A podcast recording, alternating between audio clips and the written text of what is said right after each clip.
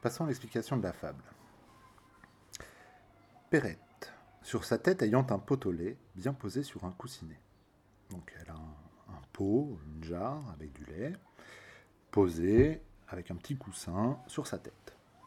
Plus facile que de le porter euh, bras tendu. Prétendait arriver sans encombre à la ville. Elle va à la ville pour le marché, pour aller vendre son lait, pour gagner sa vie. Légère et court-vêtue, elle allait à grands pas.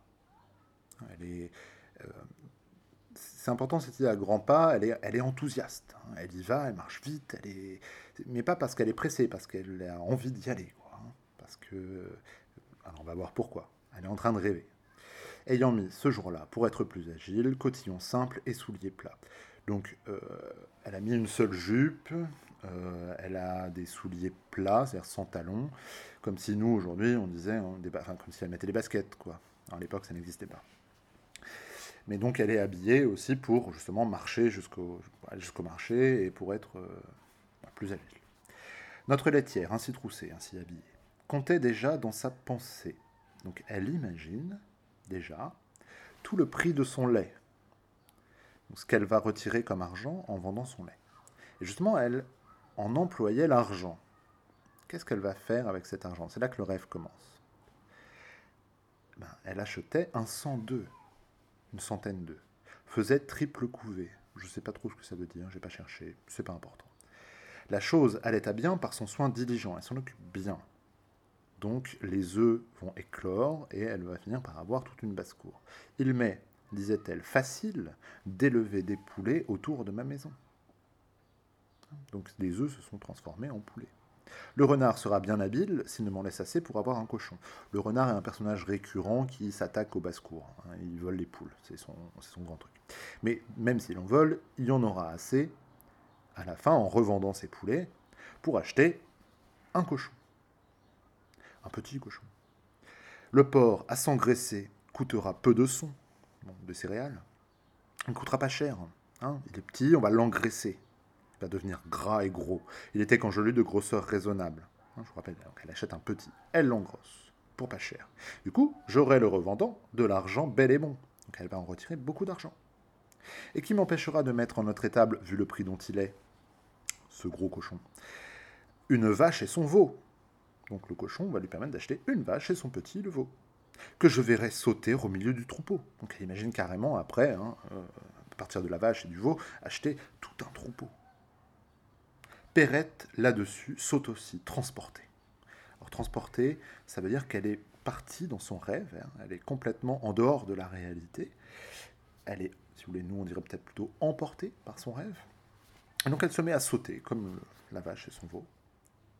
Et qu'est-ce qui se passe? Bah, Je vous rappelle qu'elle a sur sa tête un pot hein, en équilibre.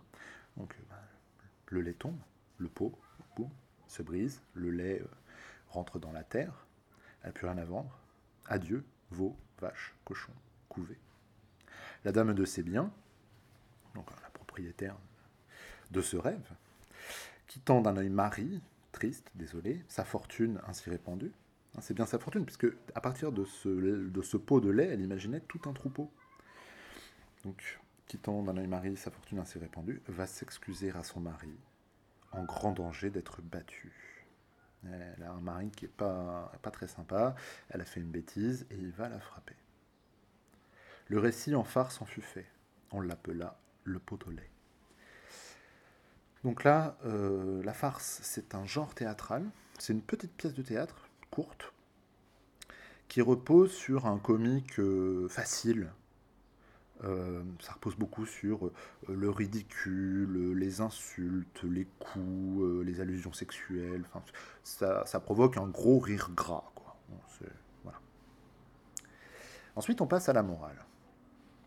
La morale qui est très longue, et qui constitue presque une deuxième fable dans la fable. Quel esprit ne bat la campagne? Battre la campagne, c'est laisser en fait libre cours à son imagination, imaginer n'importe quoi qui ne fait châteaux en Espagne. Les châteaux en Espagne, c'est des projets complètement invraisemblables, complètement farfelus.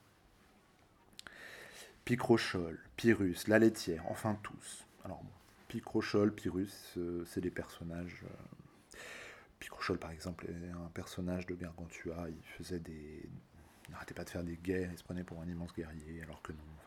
que des personnages en fait qui rêvent et qui, euh, enfin, dont les rêves sont très éloignés de la réalité.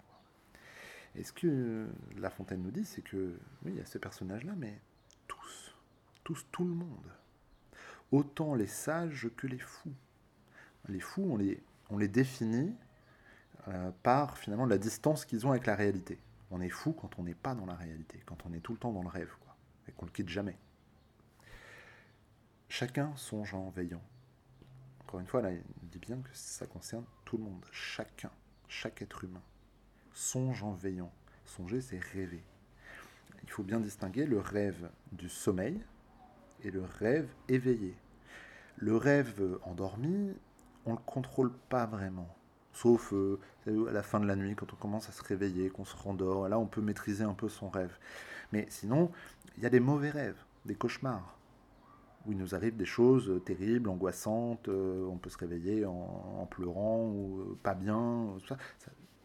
Quand on est éveillé, par contre, on a une maîtrise sur notre rêve.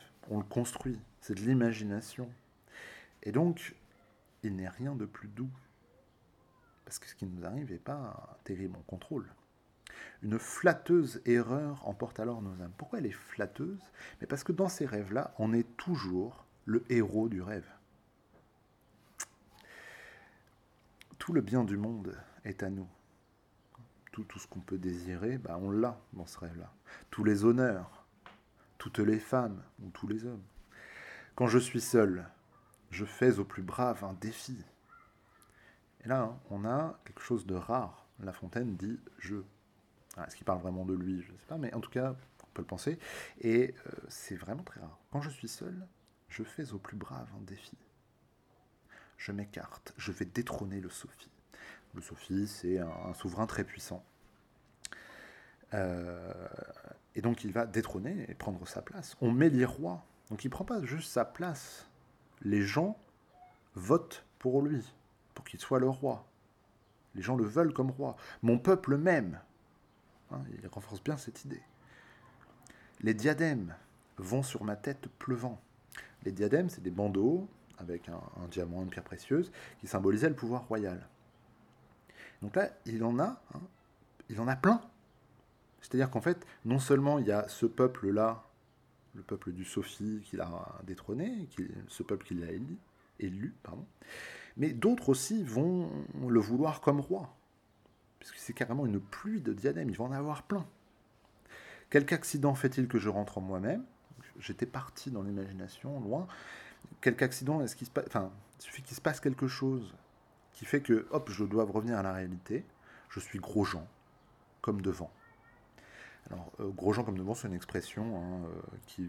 Le gros Jean, c'est un naïf. Gros Jean comme devant, c'est-à-dire comme avant, quoi. Je redeviens euh, un naïf qui, a rêvé et qui a rien au final, qui se retrouve exactement dans la même situation qu'avant. Avec une petite touche d'humour, puisque je vous ramène, il s'appelle Jean de La Fontaine. Son prénom c'est Jean. Et donc il finit sur Je suis gros Jean. Voilà. On va essayer d'interpréter cette fable euh, maintenant.